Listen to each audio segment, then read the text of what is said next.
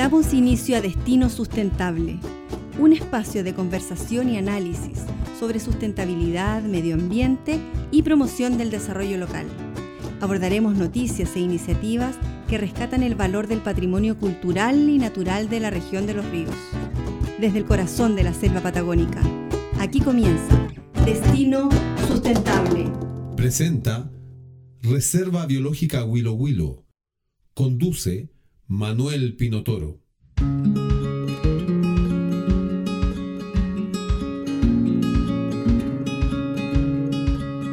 Las redes sociales digitales se han convertido en un espacio fértil para la construcción de relaciones, donde las personas se expresan públicamente sobre el mundo que las rodea.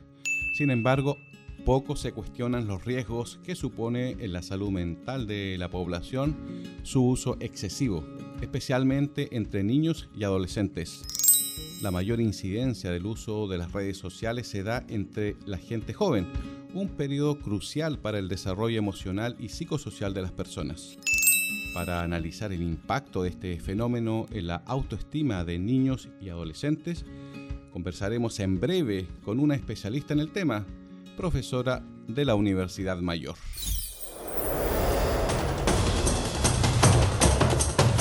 Estamos en línea con Dominique Carajanian, psicóloga de la Universidad Mayor.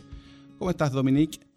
Muy bien, gracias. No, pues gracias a ti por acceder a esta conversación. El uso de las redes sociales ha crecido durante la pandemia. Qué duda cabe, ¿verdad, eh, Dominique? Te pregunto derechamente, ¿cuáles son las consecuencias que usted advierte en la salud mental de niños y adolescentes en el país a raíz de este, de este fenómeno? A ver, creo que mm, ha tenido consecuencias que todavía no podemos medir como mm, a largo plazo. Sin embargo, podemos ver a corto plazo, eh, en lo que estamos viendo en la actualidad es mayor irritabilidad, aislamiento, los niños em, están más ansiosos. A veces incluso eh, ha ocurrido que ellos mismos se aíslan de sus pares, a pesar de tener la oportunidad, por ejemplo, si estás pasando a otra fase. Em, ha sido bien, eh, bien eh, potente el efecto de la salud mental, sobre todo en niños y adolescentes. Los adultos también hemos, hemos tenido nuestro, nuestras consecuencias, pero em, al tener los, los niños menos recursos mentales, ¿no? Eh, verbales, eh, lo que ocurre es que se inundan emocionalmente y es muy difícil si es que no hay un, eh, ¿cómo decirlo? Un encauce apropiado por parte de los adultos que se desborden y en el fondo se sientan muy tristes o, o ansiosos. Y eso los lleva a aislarse, dice usted. Absolutamente. ¿Y tiene que ver también con el encierro?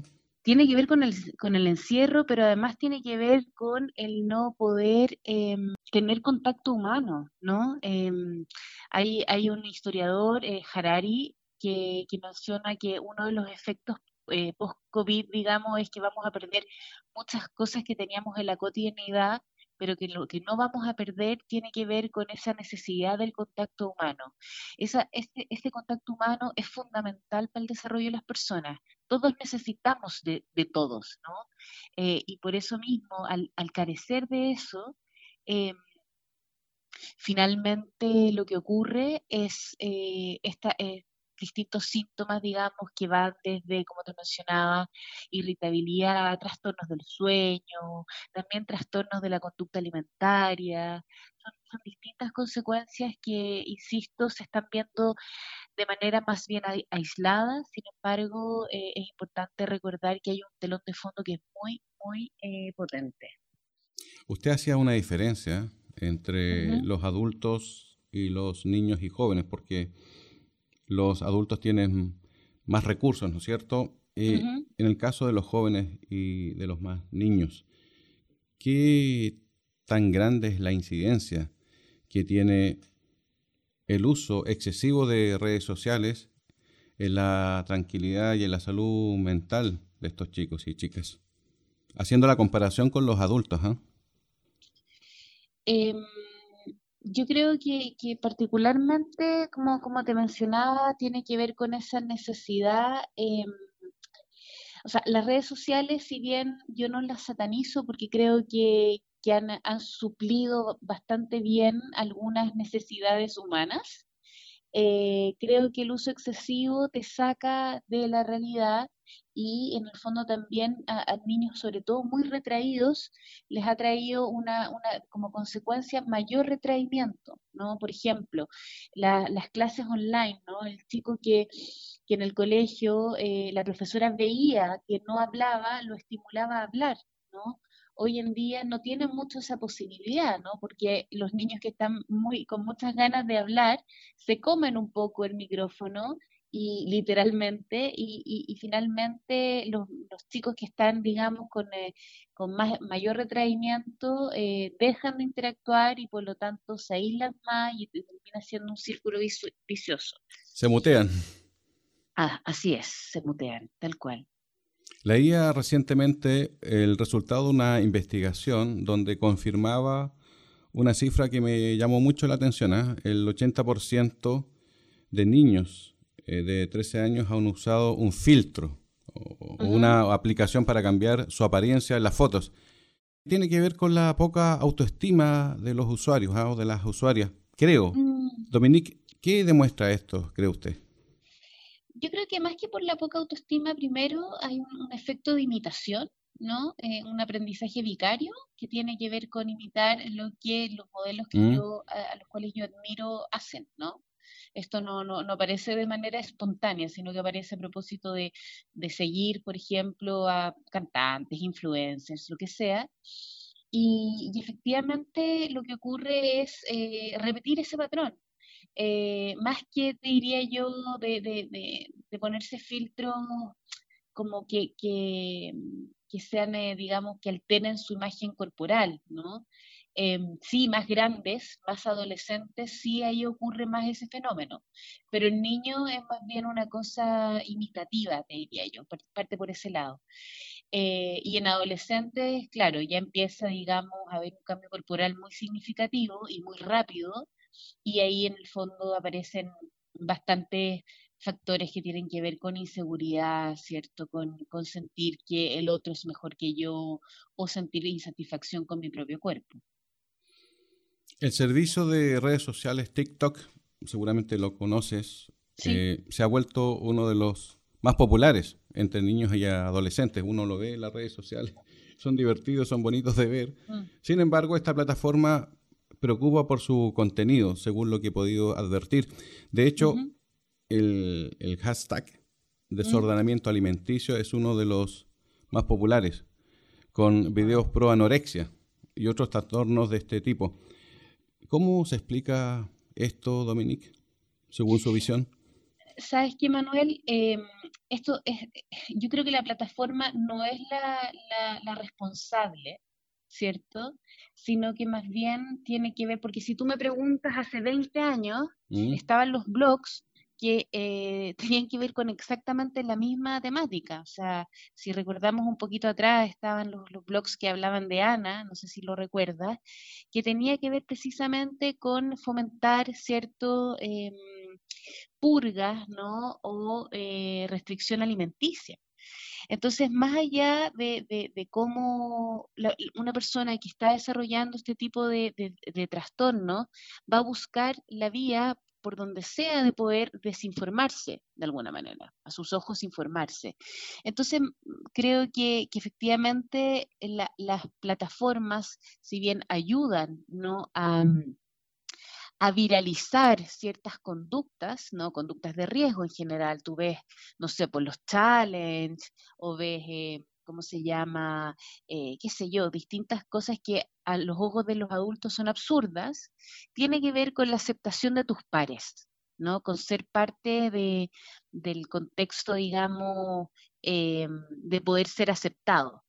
Entonces, claramente, em, creo que, es importante siempre, siempre estar muy atentos, muy atentos a, todo, a, no, no estar vigilando, porque creo que eso termina siendo contraproducente, pero sí estar atentos a los cambios conductuales de los niños.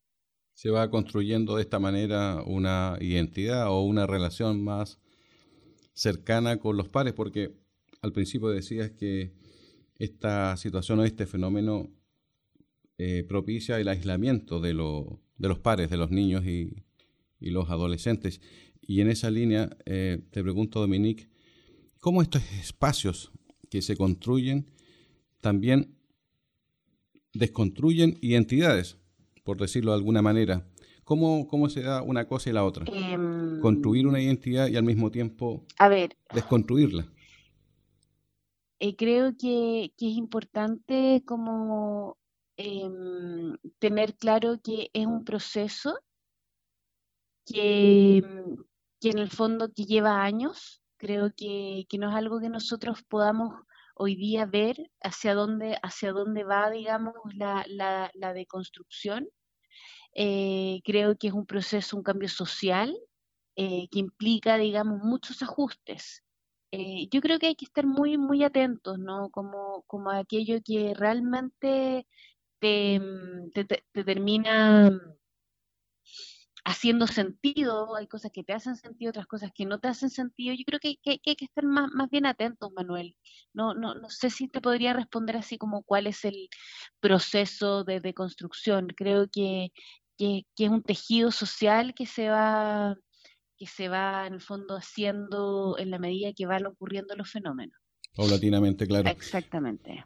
Y ese llamado a atención podría tener bastante sentido para los padres, que tienen que estar ahí preocupados del cuidado de sus hijos y sus hijas en el uso excesivo de las redes sociales digitales. ¿Qué consejos darías? Yo creo que, que tiene que ver, a ver, básicamente con tener una, em, una conversación respecto de eh, qué redes se está usando, ¿cierto? Más que ponerle, depende de la edad. Evidentemente, cuando un niño es chico hay que ponerle horario, digamos, si no se va en banda. Pero en la medida que, em, que vaya ocurriendo, ¿cierto? Em, va, avanzando en edad, es importante, ¿cierto?, ir poniendo eh, sobre la mesa conversaciones en torno a el uso de las redes. Entonces, ¿esta para qué sirve? O, no sé, por ejemplo, Instagram tiene el filtro de poner, qué sé yo, los mejores amigos, ¿no? Eh, vas a tener las historias abiertas o cerradas, qué tipo de contenido estás subiendo a las redes. Eso es súper importante. Estar atento. Estar atento y sobre todo... Propiciar el diálogo, conversaciones. Exactamente, mm. exactamente. Porque para muchos adultos este fenómeno eh, resulta un poquito de entender, difícil de entender en algunos eh, tipos de usos, especialmente de, distintas herramientas. Entonces, creo yo que los niños aprovechan un poco eso y se escudan, ¿no es cierto?, en que los padres desconocen el funcionamiento y se pueden refugiar en el anonimato. Así es. Eh, mencionabas el tema de problemas de alimentación, pero antes de entrar en este asunto, te quiero invitar a que hagamos una pausa musical, hagamos un descanso. Eh, vamos a escuchar una folclorista del sur de Chile que durante este mes nos ha estado acompañando con su arte, con su música. Ella se llama Elizabeth Durán. Como te decía, ella es folclorista del sur de Chile y tenemos una reliquia que es una música que ella grabó junto a su grupo y la vamos a reproducir en una cinta cassette. Nos, nos resulta mm. bonito porque suena eh, nostálgico. Así que escuchamos ahora a Elizabeth Durán.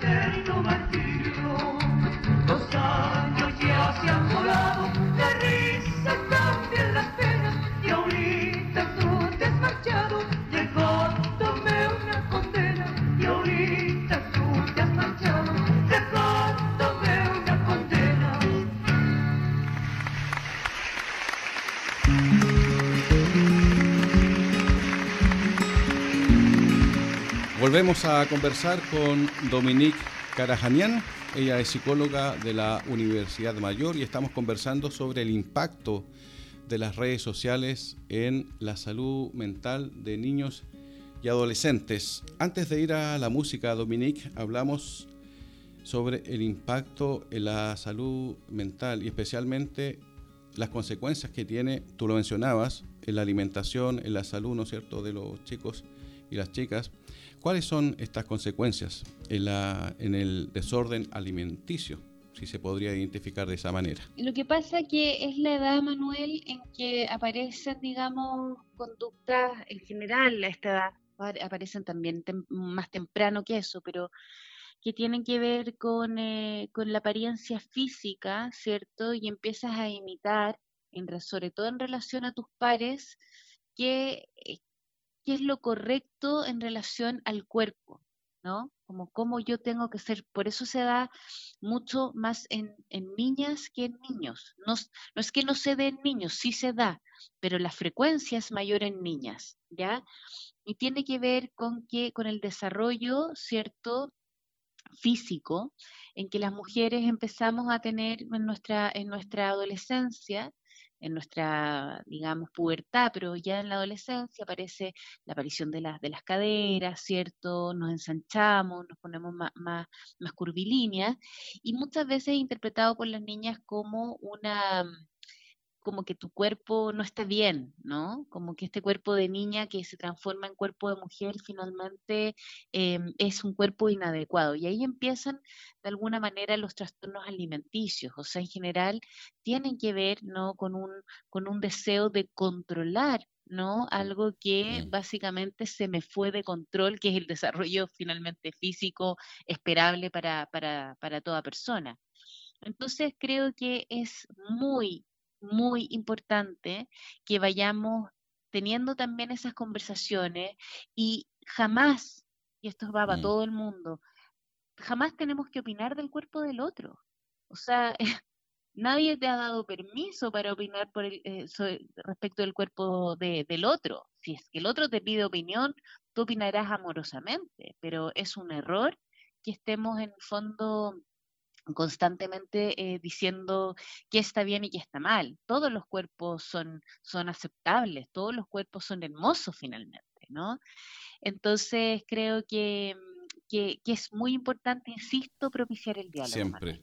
Y en todo ámbito de la vida, pues. Así es. Una de las cosas que tú, que tú señalabas al principio de esta conversación era también la alteración del sueño, porque muchos chicos y chicas eh, como están en casa encerrados los, los padres le dan más permiso incluso para estar conectados en la noche y muchos se pierden, pues, se pierden en la noche conectados y conectadas em, y supongo que eso provoca un impacto también en la alteración del sueño. ¿Es así, Dominique?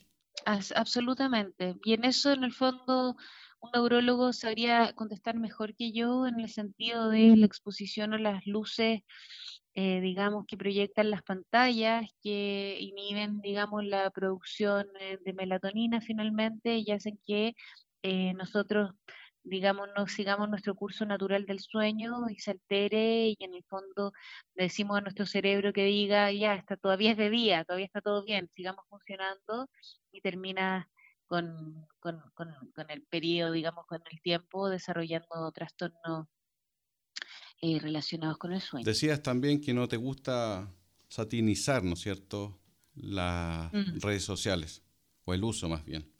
¿Cuáles son los efectos positivos que tú adviertes en, esta, en este fenómeno? Precisamente el eh, tener la posibilidad de conectarte con otros no estando presencialmente.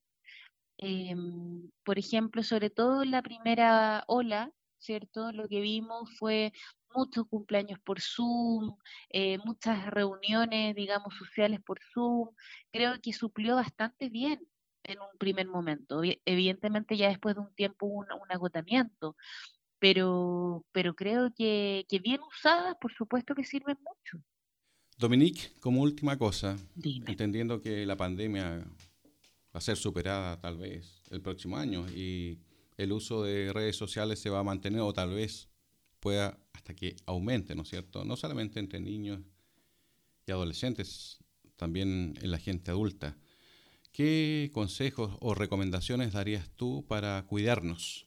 Y me integro a esta afirmación o a esta pregunta en primera persona porque eh, es importante pues, cuidarse, cuidar la salud mental principalmente. ¿Cuáles son las recomendaciones que darías tú? Las recomendaciones son seguir, digamos, todo lo que finalmente lo más primario que nuestro lo que nuestro cuerpo también nos va diciendo eh, respetar los, horarios digamos del el espacio sueño vigilia el, el, el, mover mi cuerpo no el ejercitarme si es que puedo el comer lo más saludable posible todo eso que parece tan básico es importante reconectarse con eso, ¿cierto?